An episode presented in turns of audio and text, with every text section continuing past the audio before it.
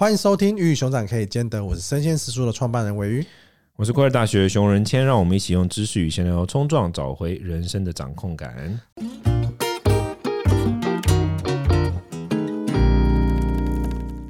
今天这一集呢，我们同样邀请来自快乐大学的苏 K。Hello，大家好，我是快乐大学苏 K。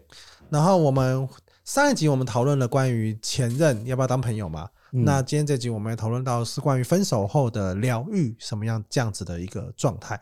那其实我觉得前面有一个蛮值得跟大家分享，就是为什么大家很好奇说为什么最近我们讨论更多的感情的话题？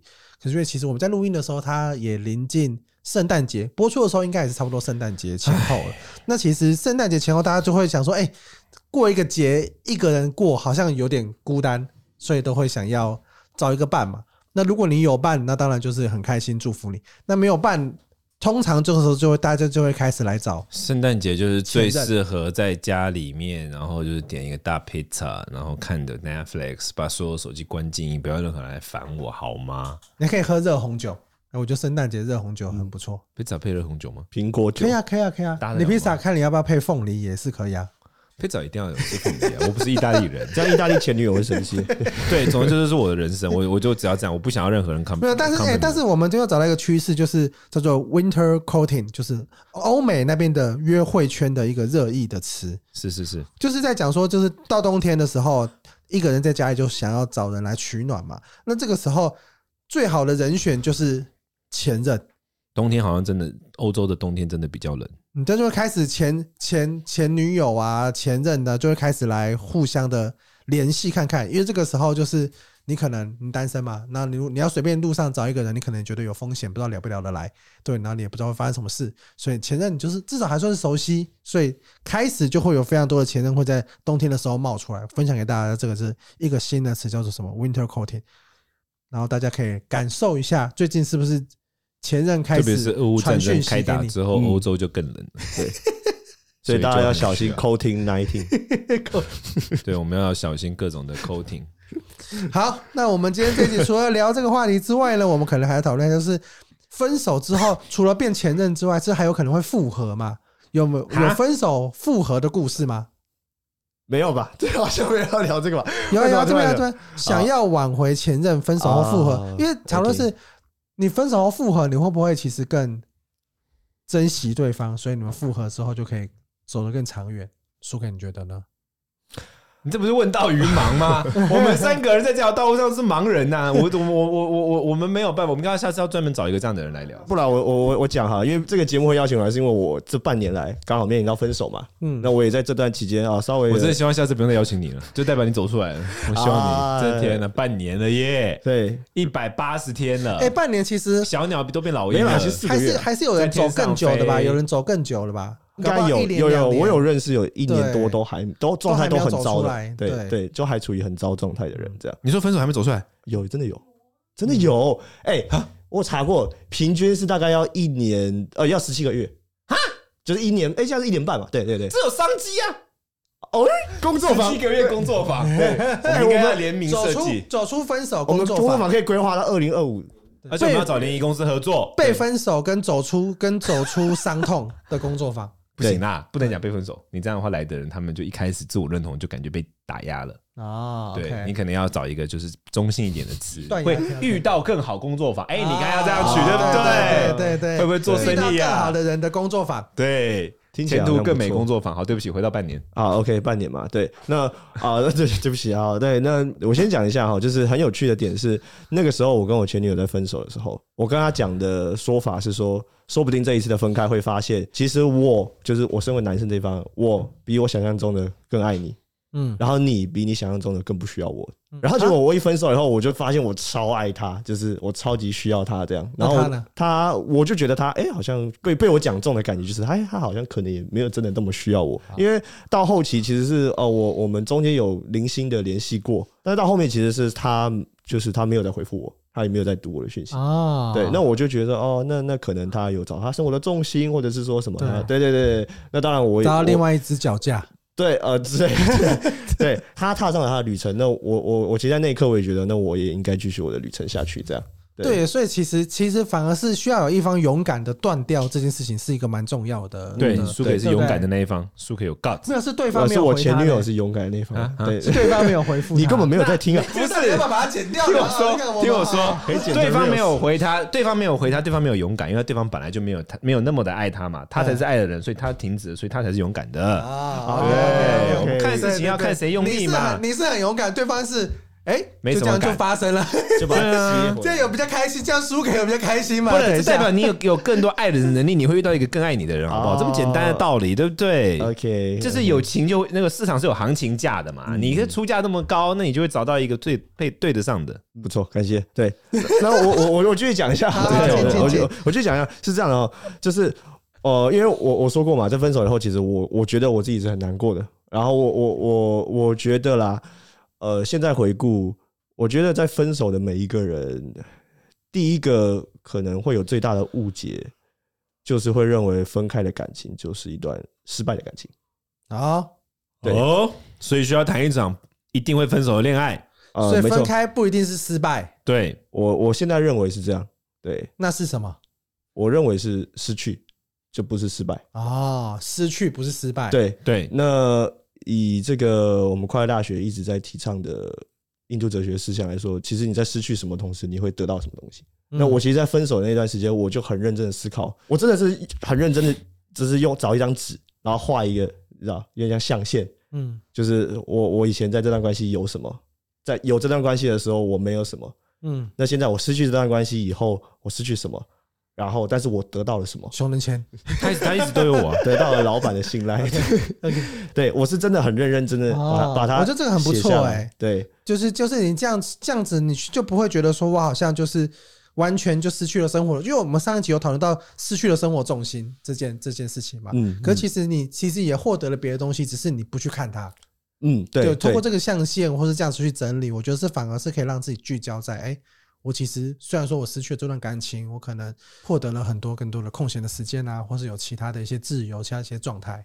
对，因为我觉得当你用失败的感情去定义这个结束的时候，你就会把自己就是放在一个就是失败者的位置，失败者，然后好像是输了一场比赛的那个输家的的的角色。那当你把自己放在那个位置的时候，你会觉得自己是无力的，嗯，然后甚至是。那我是不是要赢回一场比赛？对，我的我的我的人生就是要要要赢回一场什么东西的感觉，这样对。但实际上你认真思考，你你只是失去了这个东西，然后但同时你得到了其他的可能。我我以前在这段关关关系的时候。其实我确实也也也也也也没有什么东西，就是也有也曾经也失去一些东西啊。就是假如说啦，我我我们假装说，如果你是在一段就是被控制的感情里头，你当时在那段感情里头，那你失去可能失去了自由啊，你失去了跟其他朋友呃相处的时间啊，然后你失去了可能表达想法的机会啊，或者是你失去了规划自己生活的机会啊。对，但是现在你失去这段感情以后，你得到了这些东西，这样，所以我觉得用失去。跟得到去看待一段感情的失去，我觉得会是比较健康的。这样，嗯，那这个也是我在分手以后第第一个去去面对的。但是你是怎么怎么样开始这个面对？因为大家不通常一分手都很难过，然后很想哭啊，就是想要挽回啊，都在这种状态里面。是是是因为他没有回讯息的醒悟呢，还是怎么样子的一个一个一个一个从那边得到了启发？哦，我其实几乎是第一时间我就开始做做这个思考。对，那是因为我读过熊仁谦的书，别让世界的担保夺去你生命。这个在他的书中其实就写到，对吧？对。因为我常常讲一句话，我就是说，你既不会得到什么，你也不会失去什么，你只会变得不同。因为你你得到东西，你会失去东西啊；你失去东西，你会得到东西啊。你唯一就是变得不同而已啊。你只是在分手前跟分手后变成一个不同的人。对对对，你也只是在交往前跟交往后变得不同的人而已。我们在做的选择是，我想成为什么样的人。就感情不是一场胜负。对对对，感情只是我成为我生命，我成为我一个成。全人的道路上，我的一个人生中一个重要的，对某些人来说很重要的一个环节，对某些人来说可能还好，但它就是你成为一个更好的自我过程中的一个重要的一种，你说助力也好，或者说一个一个场景。对，所以如果你从这个场景中没有得到任何东西，你最后只有悔恨或什么，那就是最浪费的。有你只要从一个感情中得到一些收获啊，对，比如说输给他的收获，就是他发现他能够很爱人呢。这是很重要的收获。能发现你自己有个爱人，对啊，能爱人是很难得的能力。他可能不知道，能爱人是一件很难得的能力。像我以前就蛮缺乏这能力的。哦，你以前很缺乏爱人的能力，但我现在超超有了。你挖了你挖了这个坑，那你要怎么定义爱人的能力？对啊，你以前为什么没有？你觉得你是怎么怎么样的状态下，你觉得你自己没有？我以前就是比较不会那么的让自己处在那种，就是不会那么全心全意的为别人着想。我比较以前没有那么设身处地为人同理的那种能力啊，因为我从小就是在国外长大嘛，然后生团生活或什么，他又跟一般的生活不一样，他比较没有那种很亲密的关系。所谓亲密关系，我不是指什么生活是心理生理上的，是指说心理上的，因为你就是我们大家是有点像志同道合的道友们，我们的称呼叫同门嘛，嗯，我们跟我们的师兄弟，我们称为同门嘛，我我们是法兄弟，法上的兄弟，所以我我们会有很多的共通语言或什么，可是我们不会有那种就是 like。呃，又又另外一个原因，就是因为我们都是僧侣，然后僧侣就比较善于处理自己的痛苦、情绪什么的，所以就大家会然后各自把自己搞定。嗯，那后来回来之后，慢慢慢慢之后才开始，哎，比如说有些有些人可能工作啊，或者是朋友啊、同学啊，就是我的我的学生们或什么，他们开始跟我很很 close 之后，我才看到说，哎，原来。原来他们其实有这样的痛苦，有那样的痛苦，然后我开始产生同理心嘛，然后产生同理心之后才知道，哦，原来我现在讲的跟感情没有什么关系啊，我是说，原来爱人就是哦，你意识到这个人痛苦，而且你会设身处地想要为他解决，嗯，对，我慢慢慢慢学会这件事情的，然后我反而是慢慢学会这件事情，我才把它带到感情中的。啊，我不是从感情中学会这件事的，OK，我是从我的学生们身上学会这件事的。那所以像苏伟他具备这个能力，他可能不知道这个是一个不是很常见的能力啊，就是爱人，对，爱人是一个能力。对啊，为别人付出，愿意为别人付出，跟能够理解别人的感情、情感这些东西，是一个很特别的能力。他不觉得，你看他不觉得，他觉得还好，所以你看他对这是没有没有评价。但这其实是的，你要想，是你去创造这段感情的，这段感情之所以可以发生，是来自于主动权在你手上，是你创造的这个东西存在，所以你未来一定也可以再再再再创造啊。如果说这个东西是别人给你的，或天上掉下来，那才那才是。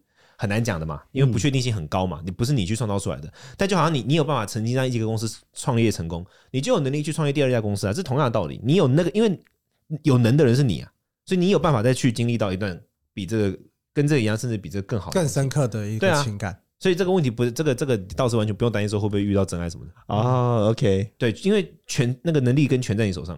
对，我那时候你叫他分手的原因，就是因为他那个太安逸了。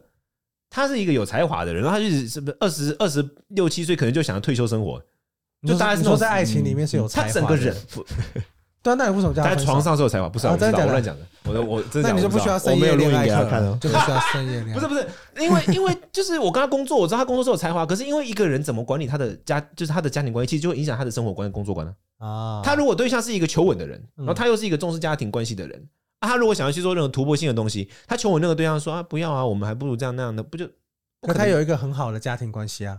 对，可是这样他就没办法在工作上突破，所以我一直告诉他说，你得做选择啊。如果你要跟我一起工作，而且你真想要干大事的话，那你就要有那种破釜沉舟的决心，然后要干大事嘛，对不对？所以在爱情跟熊仁谦中间，你选择熊仁谦？不是啦，靠背哦，对对，差不多这个意思，大概是这种感觉。听说同性婚姻四年前对 哦，不过刚刚熊仁谦，我觉得他。提到一个很大的重点，就是这个所谓的爱人的能力啊。嗯，对啊，我觉得我以前在分手前，ability of love，我觉得我用错误的方式去看待这个东西啊。对，就是我以前用比较，我觉得过于务实跟过于理性的态度去看待所谓爱人这个能力，就是你能不能够提供给他好的资源，那然后你你能不能够提供给他就是呃。好的物质上的照顾，OK，对，我不知道有有没有人会会这样觉得。那这个问题就是因为为什么对打断你？因为他在这上面短板，这是他的弱点，对对，所以他就觉得说这个点才是重要的，但他没有忽略重视到自己的长处。就他能够给人家很可能很多的关注啦，然后给人家情绪上的共感啦，然后他会很认真看待别人的事情，这是他的长处，但他忘记他自己的长处了。嗯，他只关注在自己的短处，然后他觉得说，在这个短处的情况之下，他无法好好发挥。那这样的东西就是需要成长才会发现的。那你在一个稳定的关系中，就不会发现这件事情，不会发现说，哦，我原来太关注于我的短处了。嗯，没错，我觉得熊仁谦做的真的很好，因为我其实，在分手后有跟他讨论，有点像是做做过这样的讨论。所以，如果说你分手以后，我觉得第一件事情要做的是，你可以先回顾一下，到底你可以提供给，不要说是前任了，你可以提供给身边的所有人什么东西？嗯，对。那我我我为他人着想。我倾听他人，然后我愿意同理他人，这些东西其实并不是只有我会对，就是女女朋友做这件事情。我对我的任何朋友，我对我的家人，其实我都是用这样的方式去对待他们。这样，那这个就是你的价值所在。然后还有一个就是，我觉得一个最有趣的是，我分手以后，因为我有跟其他的女生朋友见过面，然后他听我的故事，他就觉得我一直用错误的方式去爱。就是跟我们刚刚提到爱人能力有关，是什么呢？他觉得他听起来，他认为我的呃，可能另外一半其实根本就不需要你物质上的照顾或者提供或者什么这样，但是我却一直强调这一点，然后去忽视了对方真正需要的东西是什么，嗯，然后再导致你们感情最后走不下去。就是我认为，那其实就是因为他没有真的在爱这个人，他其实一直关注他自己内在的那个内耗，嗯，对，他一直关注自己的短板，你知道吗？就我们人会透过于各种方式想要去疗愈自己内在那个问题嘛。有些人透过创业想要证明自己，有些人透过感情想要，他一直想要去做自我证明，所以他内在有一个困境挡在他的面前，然后他就一直想要去克服这个困境，所以他其实在这过程中，他的对象不一定是开心的。穷人现在好像一直在解释，他叫你分手是没有错的。不是，我现在是要推销我的工作，我要推销我的工作房，我要推销我的工作房。虽然他现在还不知道在哪里了。对对对，对我觉得我我我觉得他诠释的，对我就可以理解这个状态，就是在一段关系之中，我们反而感受到的是，其实真正花更多时间跟力气在关注，其实是有点关注在自己。因为你关注在自己的短板，关注在自己不能够提供什么，所以你觉得，哎，我要我要提供这个东西，对方才会开心，而不是去更理解对方到底他需要什么，他想要什么。我觉得这都可能花花过多的时间在自己的心魔身上，或者在自己的这些这些上面身上。我觉得这个东西可能也是很多关系中间很容易发生的的事情。对，因为我觉得，其实其实我觉得讲很很很简单的，就是。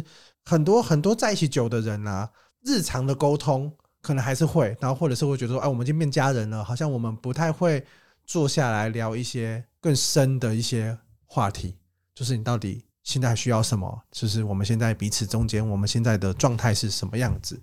那你现在的需求跟你现在那么未来是什么样子的？这些东西，我觉得是你在一起越久，其实很多时候不容易去讨论这些。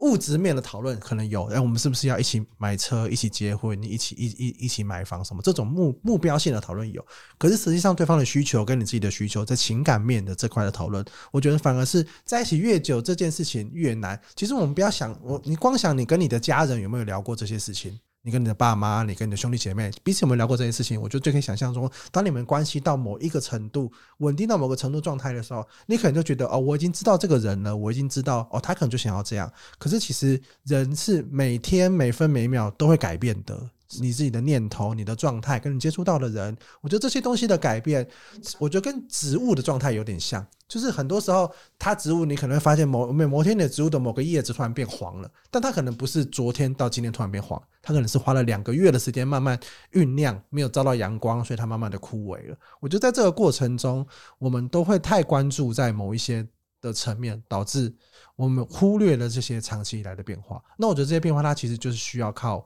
一些。更深度的交流跟沟通，我觉得这些的沟通会让你不是在跟一个你想象中的对象谈恋爱，你比较有办法去真的理解你身边这个人。我觉得这件事情是一个蛮重要的一个状态。对啊，因为人的大脑是这样，他会把那个就是我们处理讯息的时候，会把这件事情，他如果还是很陌生的话，我们就会把它放在我们比较关注的区域。然后当我们跟一个相处久之后，我们觉得我们了解他的情况，我们就会自动把它排除到已知的那个区域去。你会把它从未知放到已知，然后当你把它放到已知的区的时候，你就会忽略对它的关注。嗯，所以这我觉得是比较大的问题。其实现在很多工具啊，西方超多工具的，就是告诉你说怎么去哦了解爱的语言啊。有些人对某些人来说陪伴是爱，对某些人来说物质是爱，每个人的方式不一样。了解自己善于输出什么，了解对方需要什么，了解这其实工具都有啦。我觉得现在其实西方发展非常完整，工具都有，但是大家就比较不会用嘛。嗯，所以我觉得它比较是一种文化性的问题。就是说，大家 fix the problem，大家定期要坐下来讨论这个问题。对，就我觉得这个没有这个文化，主要是，嗯，对啊，我觉得大家大家在面对这样子的一个长期关系，说说实在的，这次的困难点在于，也没有人教我们如何面对长期的关系。就是你跟一个人交往三到五年，交往十年，交往二十年，那你要怎么样去？以前人人的寿命平均三十八岁，十三岁结婚，你这个忍受这个人，但忍受二十五年就掰了。现在哇塞，二十五年，这二十五年，对啊，你有可能你要忍受个三四十年。对啊，所以我真的就是。就是推行那个，我之前有讲过嘛，就是那个现在北欧还是哪里在推行的婚姻是那个年年约制的契约制，对续约续约这样，对我觉得这是一个非常棒的想法。我觉得我觉得或许它可以它可以成为一种，就是你自己在关系里面你自己给自己的哦，你可能把它定义为三年，因为其实其实结婚也有什么什么指婚啊，哎，我来看一下，指婚什么金婚银婚指婚，哎，你们不知道结婚的阶段或者是指哦，纪念日第一年就叫做指婚。指是哪个纸？纸不是，就就像这很很容易，因为很容很容易破，很容易撕破的纸。因为刚因为刚第一年结婚会磨合嘛，然后第二年叫做棉婚，棉婚它就比纸比纸更厚一点点，棉花的棉，对，它还需要磨练。第三年叫皮婚，皮革 已经已经对，就很多很奇妙。我觉得钢婚，皮再下一步是什么？对，纸婚、棉婚、皮婚跟丝婚已经变成丝了。第四年已经慢慢的陪伴，变一丝一丝的。我知道，我知道。对对对对，如丝绸般缠绕，已经温柔而紧密了。那第五年就是木婚，已经如木头般更更沉稳。然后接下来就是铁婚、铜婚，然后到第十年已经是习婚了，像习气已经不容易被打破了，大概就是这样子的一个一个状态。就是每一年，我我我我跟他讲这个，不是说这些这些形容到底对不对啊？我这指的是就是，其实感情每每一刻每一刻状态，它是会改变跟阶段状态。用这样的方式去送礼嘛？第一年送纸做的东西，第一年送个结婚结婚纪念日的送纸做的东西，第二年送。棉花做的，哎，其实可以啊，其实可以啊，棉花棒。我们应该要退 棉花。第三年就送个皮。我觉得你老婆应该会永远跟你说，我们都是纸婚哦。她可能到了第五年还会跟你说，我们还是纸婚哦。如果你再拿棉花棒给她的话，好了，大概是这样了。我觉得我们这集应该聊蛮多的。对啊。关于我们远大的目标，以及我们要来开那个十七个月的那个未来更好工作，走出伤痛工作坊，未来更好，未来更好。负面描述对对对对，未来更好。走进幸福工作坊，走进幸福工作坊，幸福在前工作坊。那我们就，如果你对幸福在你工作坊有兴趣的话，请帮我们留五星留言。那我们就会来思考一下要不要规划这工作坊啊。如果你对于相关的主题有任何问题的话，请也留五星留言。对，大概这样。感谢大家，拜拜，拜拜，拜拜。